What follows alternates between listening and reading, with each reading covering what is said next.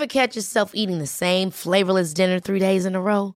Dreaming of something better? Well, HelloFresh is your guilt-free dream come true, baby. It's me, Kiki Palmer. Let's wake up those taste buds with hot, juicy pecan-crusted chicken or garlic butter shrimp scampi. Mm. Hello Fresh. Stop dreaming of all the delicious possibilities and dig in at HelloFresh.com. Let's get this dinner party started.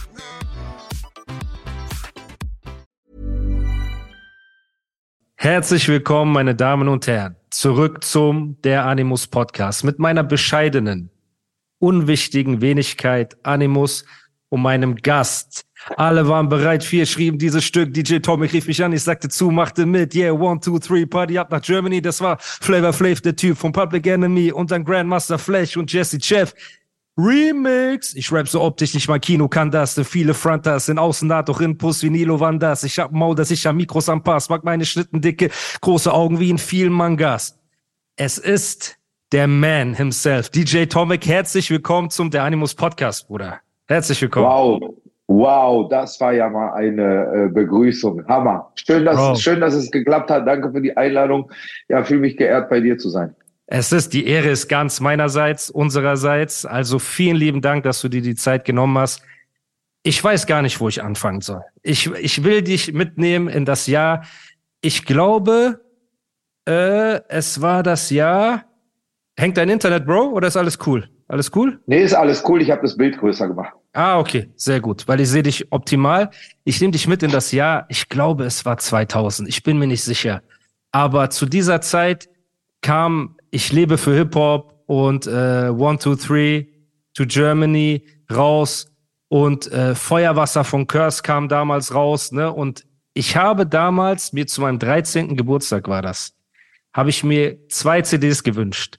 Und eine war deine CD, ne, dieses äh, Album mit all diesen Songs drauf.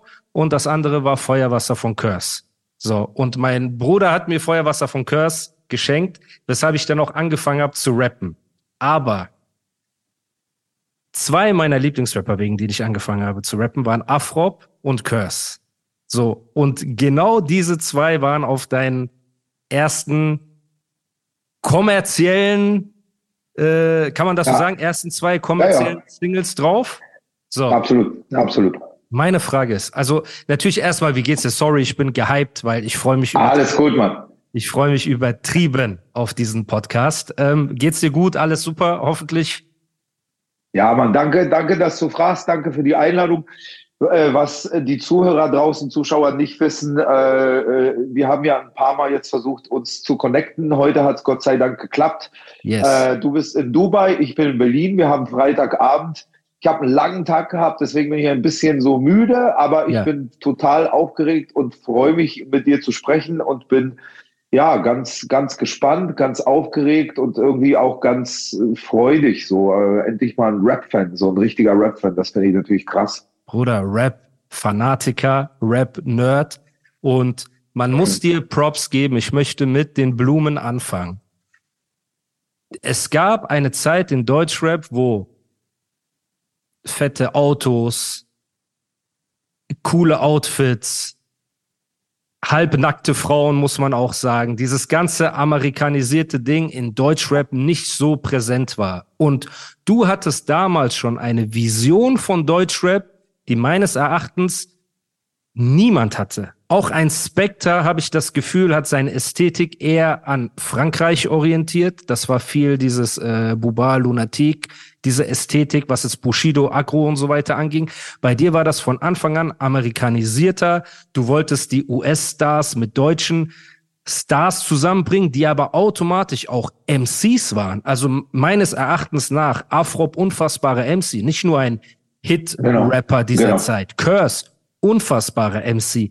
MC René, MC MC. Ne? Ja, Dann also genau. Torch, Goat MC, Ja. Heidelberger, Haitianer, äh, Legend, Legend. So, und meine Frage ist, ich weiß gar nicht, wie weit wir ausholen sollen, aber kannst du mich mit in diese Zeit nehmen?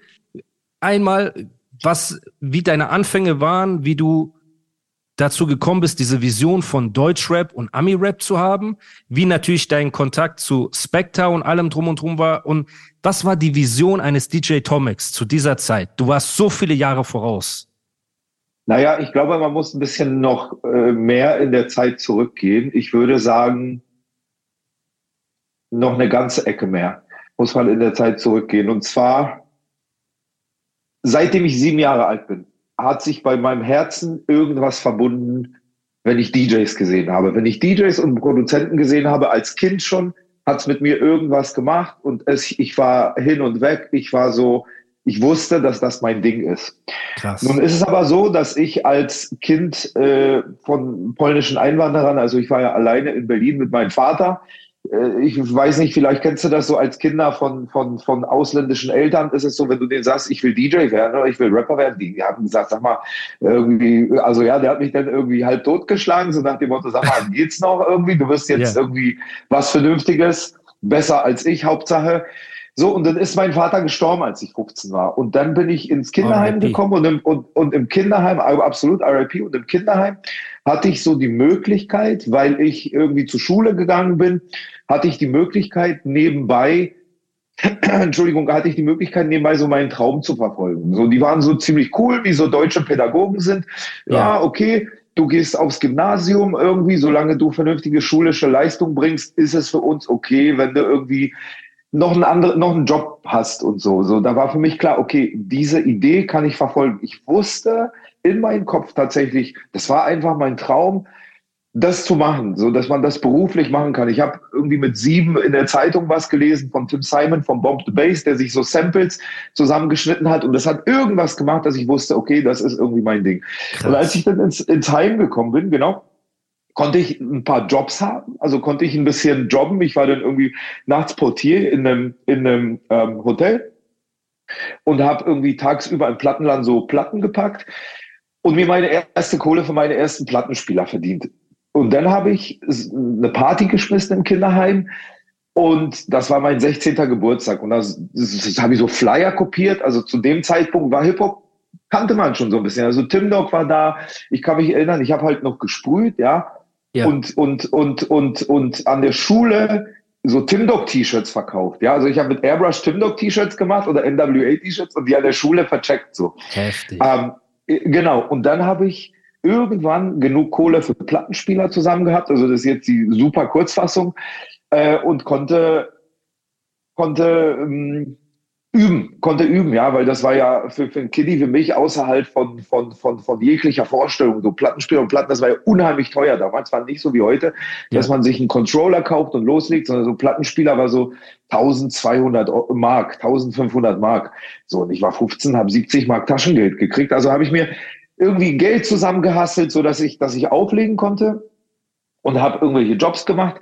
Und irgendwann bin ich dann beim Radio gelandet. Und beim Radio habe ich Curtis Blow getroffen bei Kiss FM. Der mhm. ist da vorbeigekommen. Also ich, ich habe eine Radiosendung. Es war so mit 16 habe ich eine Radiosendung hier in Berlin gehabt. Das war ähm, Boogie Down Berlin hieß die. Und da sind Leute hingekommen. KRS One, Chuck D, Flavor Flav, Curtis Blow, die sind da vorbeigekommen, weil wir waren so das erste Radio, was so Black Music gespielt hat in Deutschland oder so. Ja, wie heute, heute sagt man Urban. Ja. So damals hieß es einfach Black Music, so Hip Hop. Ja, ja. Hip-Hop und, und RB. So, und irgendwann ist Curtis Blow in diese Radiosendung gekommen.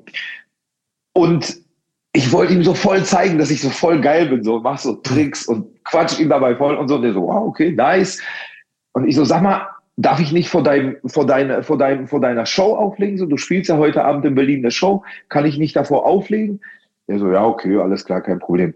So, dann bin ich in die Arena, habe für Curtis Blow aufgelegt vor seiner Show, irgendwie, weiß ich ja. nicht, eine Stunde, wie auch immer, die Crowd angeheizt. Und dann irgendwie ist das gekommen, dass der sagte so, ey, guck mal, mein DJ irgendwie kann nicht oder hat schwierig, irgendwas, wenn du willst, komm mit auf Tour in Amerika, sagte der. Heftig. So. Am nächsten Tag bin ich nicht mehr zur Schule gegangen, sondern bin irgendwie in Amerika auf Tour gegangen mit Curtis Blow. Und das war, ja, ja, das war wirklich krass, weil das war 93 Wir haben äh, gespielt in Los Angeles die Eröffnung von Florentines Garden mit LL Cool J, mit Run DMC, oh. mit äh, Farsight stand draußen vor der Tür. Und ich kann mich erinnern, ich habe äh, Passing Me By Maxi sechsmal gekauft, so, weil die war gerade ganz neu draußen. Und ich spiele in diesem Laden, ich, ich bin der DJ in diesem Laden und Farsight ist vor der Tür. So. Und ich sehe die so, ich so, oh, ihr seid Farsight, unterschreibt mal bitte diese Platte. Und die so, ja, machen wir.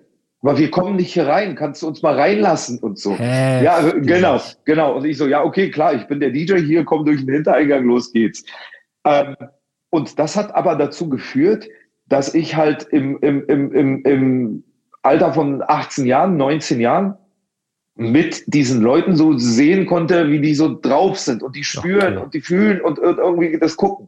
Und wir haben halt diesen Abend in LA gespielt. Wir haben am nächsten Tag in Vegas gespielt, die First Annual Rap Music Awards mit Kid Capri, mit Snoop, mit Coolio, mit Stretch.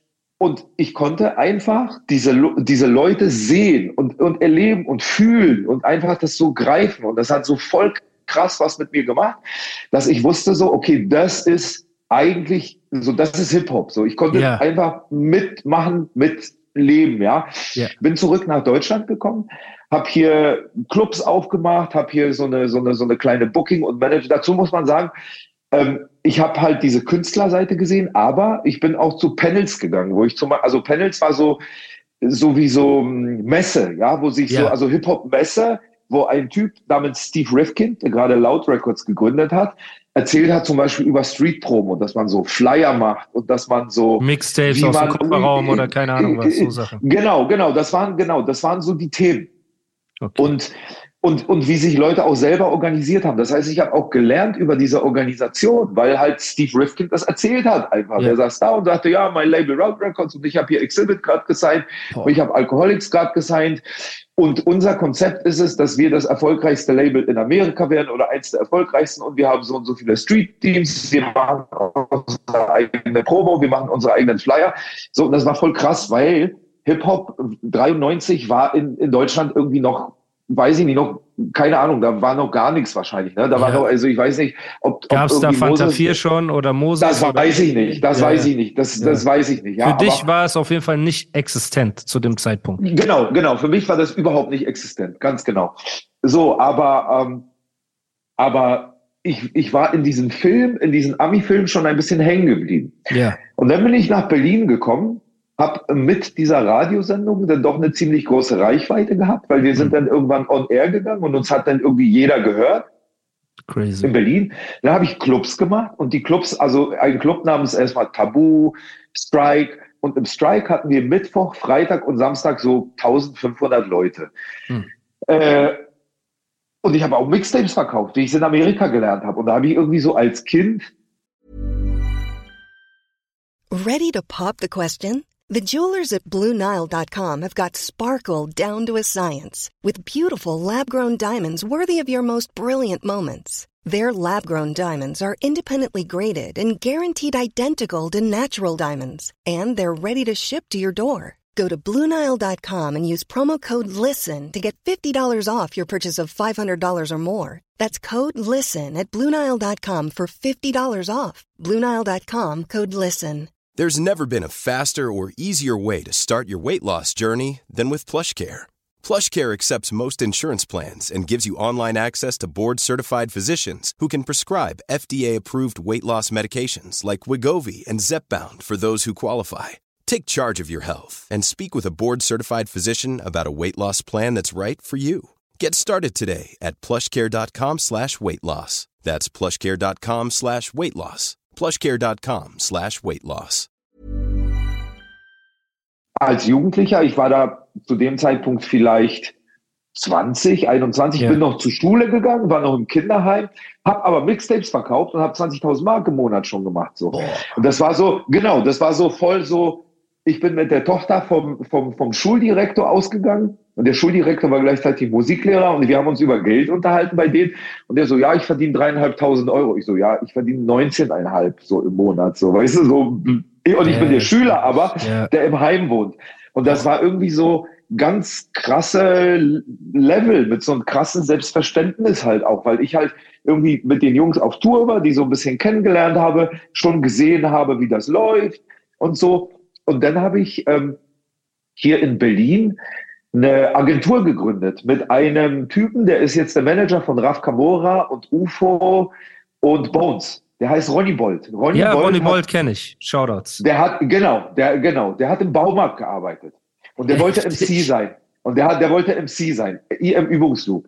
Ich sag zu dem Dicker, du bist kein MC, vergiss es. Boah. Aber du bist der krasseste Verkäufer, den ich kenne. Lass uns mal zusammentun. Ob du DJs verkaufst oder ob du Türen verkaufst, ist scheißegal. Es ist, die Mechanik ist dieselbe, weil das genau. habe ich in Amerika Verkauf, gelernt. Vertrieb, einfach genau. sich ranhängen. Genau. Das habe ich in Amerika von Steven Rifkin gelernt. Oder so, ja, ich weiß nicht, weil zu dem Zeitpunkt gab es das ja noch gar nicht sozusagen. Du also, hast Ronny Bolt, einen der größten deutschen Musikmanager, die wir haben, gerade ins Musikbusiness gebracht. Vom Bauhaus ja, ins Musikbusiness. Das ja, aus dem Baumarkt abgeworben, aus dem Baumarkt heftig. abgeworben und ihm zu seinem Glück gezwungen. Er wollte wow. erstmal nicht. Wow. Da habe ich gesagt, ich habe noch den Vertrag, habe ich gesagt, guck mal, ich leihe dir zweieinhalbtausend Mark waren das, glaube ich, hm. oder drei oder sowas in drei Monaten wirst du dieses Geld doppelt und dreifach verdienen. Wenn nicht, kannst du behalten, gehst du zurück zu deinem Baumarkt und wenn ja, machen wir eine Firma zusammen auf. So, und diese Firma wurde dann Hip Hop Büro Berlin. Und das heißt, wir haben dann eine eigene Infrastruktur. Das heißt, wir konnten unsere eigenen Platten promoten. Oder überhaupt so. Also wir wollten, erstmal wollte ich nur, dass wir DJs verkaufen, dass wir yeah. eine Infrastruktur haben, wo wir DJs verkaufen.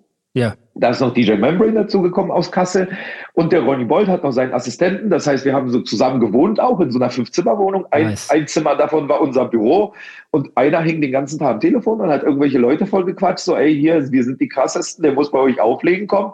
Und so haben wir uns ein Netzwerk geschaffen.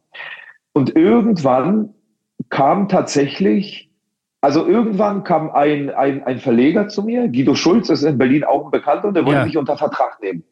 So, und der hatte aber nicht den besten Ruf in Berlin, so, ja. Das, man dachte so, ja, ist vielleicht komischer Typ. Und ich war so reich zu dem Zeitpunkt. Ja, mir ging super. Der ist jede Woche zu mir gekommen, wollte mich unter Vertrag nehmen. Sagt er, ja, ja, du bist zwar der krasseste und so, dich hört die ganze Stadt, aber wenn du jetzt anfängst, noch Platten zu machen, dann würde ich die ganze Welt hören, so nach dem Motto. Und ich sage, naja, gut, ist mir eigentlich scheißegal, das interessiert mich eigentlich nicht, weil mir geht's so gut hier in meiner Infrastruktur. Ich habe einen eigenen Club, ich verdiene so viel Geld. Entschuldigung. Aber irgendwie ist es dann doch gekommen, dass wir uns zusammengetan haben. Also sprich, ich habe einen Verlagsvertrag bei ihm unterschrieben. So, und als nächstes kam irgendwie Fila und Fila hat Geld gehabt. Und hm. Fila wollte für dieses Geld einen Ambassador finden, dem sie dieses ja. Geld geben konnten und irgendwelche Projekte machen. Ja. Und da sind die zu mir gekommen, sagten, ja, du kennst doch irgendwie den und den und den. Ja, kenne ich klar. Ich war mit denen auf Tour. Und dann ist sowas entstanden, dass es halt so ein Label gab, die auch ein bisschen Geld hatten. Und es gab aber auch auf unserer Seite eine Infrastruktur. Das heißt, wenn ich hier ein Produkt mache, ein gutes Produkt, weil du brauchst Geld, um ein gutes Produkt zu machen, dann können wir dieses Produkt auch unter die Leute bringen, sozusagen. Okay. So, und, und, und das war also wirklich, das war der Film, das war die Vision. Ich habe aber nicht gewusst, dass das so krass funktioniert. Ja, man muss ein bisschen zum Vergleich sagen. Für dich und für mich ist Afrop ein Star. Aber in den Charts war Reime Monster, was ein halbes Jahr vor Rhymes Galore äh, gewesen ist, ungefähr auf Platz 35 oder auf Platz 40. Dann kommt sechs Monate später Rhymes Galore, New York to Germany, und geht auf neun rein. Das ist ja. schon ein großer Unterschied, weißt du, weil das ist eine Popplatte dann. Und das heißt, wir haben diese, also ich, ich bilde mir ein, das ist halt wirklich ein, ein gutes Produkt und den Sound haben wir ja alle gemacht, ja, weil Reime Monster ist halt auch krass so, weißt du. Voll. Und es gab ja schon, schon viele, so einige krasse Sounds zu der Zeit. Aber ich hatte mir halt noch diese Infrastruktur aufgebaut mit der wir eigene DJ-Bemusterung gemacht haben. Wir haben schon eigene Touren gespielt, eigene Flyer. Na gut, dann ist natürlich noch Spectre dazugekommen und Spectre war bei Rhymes Galore, hat nur das Cover gemacht und war so ein bisschen so, hat ein Graffiti gemacht. Ja, aber, bei, aber Moment, Moment, Moment, bitte. Ja, Eine ja. Frage. Erstmal, wie kam der Kontakt über Spectre? Einfach Berlin-Szene, man kennt sich, man respektiert sich oder deine Writer-Zeit? Also so rüber kanntet ihr euch? Ja, es ist mehr so Berlin-Szene, man kennt sich, man respektiert sich. Okay. Genau. Okay. Und wenn dann Tomek anruft, weiß man, okay, da ist Geld dahinter, der, der lebt für Hip-Hop, der liebt das, da kann man und die kreative Arbeit. Na, Ähm, zu dem Zeitpunkt wusste man nicht, da ist Geld. Also ich weiß, ich bin mir gar nicht so sicher. Ich glaube, also man, da war ja noch, also da, das war ja noch bevor man wusste, dass da Geld dahinter ist. Das war so. aber deine ich glaube- Videoproduktion, sorry, wenn ich dich unterbreche, aber die Videoproduktion war ja schon Ja, krasser als bei genau. deutschen Rappern. Genau, aber es ging ja, wir reden von der ersten Videoproduktion. Also Spectre war ja schon bei Rhymes Galore auch dabei. Ja, Und da war, glaube ich, eher so Wort auf der Straße, okay, der bewegt viel, okay, Okay. ich gucke mir das mal an. So. okay. Und meine nächste Frage ist, du bist aus Berlin. So. Und ich weiß jetzt nicht genau, wie nazihaft Berlin ist, aber wenn man jetzt den Berliner Rappern trauen kann, war Berlin so, wir sind krass und Rest Deutschlands sind alles Opfer und so weiter. Und du kommst als Berliner MC und vereinst ein Afrop aus Stuttgart für deine erste große Single und ein MC René aus, ich weiß nicht, Kassel oder äh, wo er herkam. Also beides Braunschweig. kein, Braunschweig, Braunschweig. genau. Beides keine Berliner. Wie, wie kam das dazu? Warst du großer Afrop-Fan? Hast du die Vision Ja. gesehen? Weil Afrop hat mit Reimemonster ja den ersten, meiner Meinung nach, coolen Deutschrap-Hit gemacht. Genau, der, so, genau. der so für uns MC-Fans krass war, für die Street-Leute krass war, aber auch im Club laufen konnte, ohne dass man sich schämen musste. Äh, Ganz wie, genau. Wie, wie hast du gepickt, wenn ich fragen darf? Also Afrop klang einfach krass. Mir war das wichtig, dass der MC gut klingt und Afrop hatte einfach den besten Sound von allen deutschen MCs. Er ist ja nach wie vor einfach, hat die krasseste Stimme, ja. Danke. Afrop, sein, seine Stimme ist einfach so, wow, krass, weißt du. Hört ihr das, René- Leute? Hört ihr Ja, das? ist- ich ist sage, ich predige so, also- das seit der ersten Episode und so viele andere Leute auch. Ne? Und jetzt hören wir das Ja. von dir auch. Dankeschön. Na, ist doch so. Also Afrop war einfach so, okay, der klingt halt so krass. Keiner kann so, also keiner hat diesen, diese Stimme, die von, von, von hier tief kommt und Voll. diese, die dich ergreift und die dich Voll. nimmt einfach und dann Voll. ist fertig.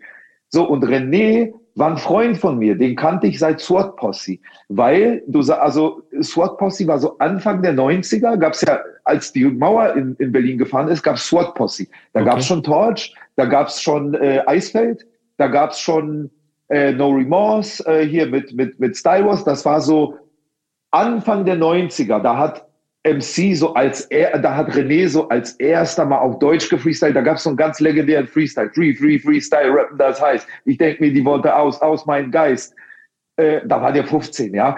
Und Krass, der war halt, okay. der war halt cool, so. weil Ich konnte einfach gut mit dem, ja. Der, ich, das war einfach, der war lustig, so. Und, und, und mit dem konnte ich gut. Und das war für mich, okay, Afrop, Flavor Flav, okay, mein Kumpel René noch dazu, weil der ist mein Arzt, so. Heavy. Weißt und du, so, Afrop und René, glaube ich, haben auch eine Historie.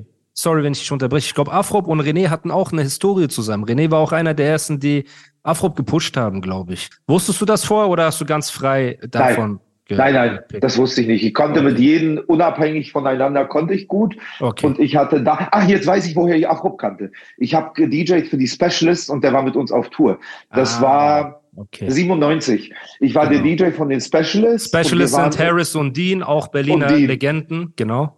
Genau, und Afrop war mit uns auf Tour. Das war richtig lustig, Mann. Das war, das war noch Boah, Zeit. was Ey, hätte ich auf, dafür das ich gegeben, erzählen. um das zu Da ich erleben? dir- Ja, Erzähl, ey, erzähl. Da muss ich dir die Anekdote erzählen, weil das ist das Lustigste. Wir spielen in der Schweiz als Vorgruppe von Cypress Hill. Okay, Ich habe krass. das klar gemacht, ja, weil ich habe im Palais extra gespielt seit 94. Wir sind Vorgruppe von Cypress Hill. Specialist, Afrop, Tomek und Ronny Bolt fährt, ja. Und Ronny Bolt ist ja immer so ein bisschen so korrekt, ja. Ronny Ja. Bolt ist ja immer so korrekt, korrekter Ja. Deutscher, so. Ja. Und alles andere Chaoten, so, weißt Ja. du? So, pass auf. In der Schweiz war Gras damals noch legal, ja.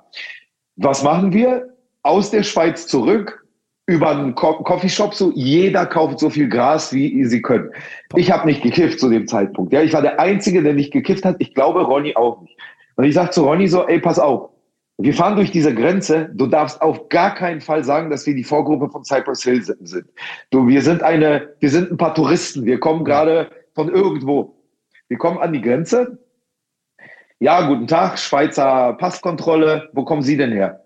Und Ronny so, ja, wir waren die Vorgruppe von Cypress Hill. Oh Alles nein. klar, fahren, fahren Sie mal rechts ran. Oh nein. Pass auf.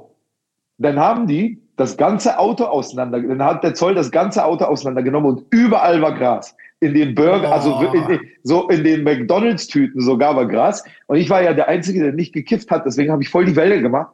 Ich so zu den Zöllnern, ja, ich bin der Anwalt hier von den Jungs. Sie können das nicht machen und so einfach irgendwelche Scheiße erzählt, damit die Jungs Zeit gewinnen und Ja. irgendwie ihr Gras verstecken können oder so. Ja. Äh, Das war auf jeden Fall lustig. Und wir haben es tatsächlich geschafft, ein bisschen Gras durch die Grenze zu schmuggeln. Also wir reden, wie gesagt, von, von 97, so, ja, äh, so, aber, aber lustig. Aber das wurde euch Genau, dann und nur abgenommen. Ihr wurdet nicht verhaftet dort oder so. Die haben es einfach Ich abgenommen. glaube, ich glaube, die haben alle Anzeige gekriegt. Doch, doch. Boah. Nee, nee, da hat man noch Anzeige richtig gekriegt. Ich glaube, die haben alle Anzeige gekriegt.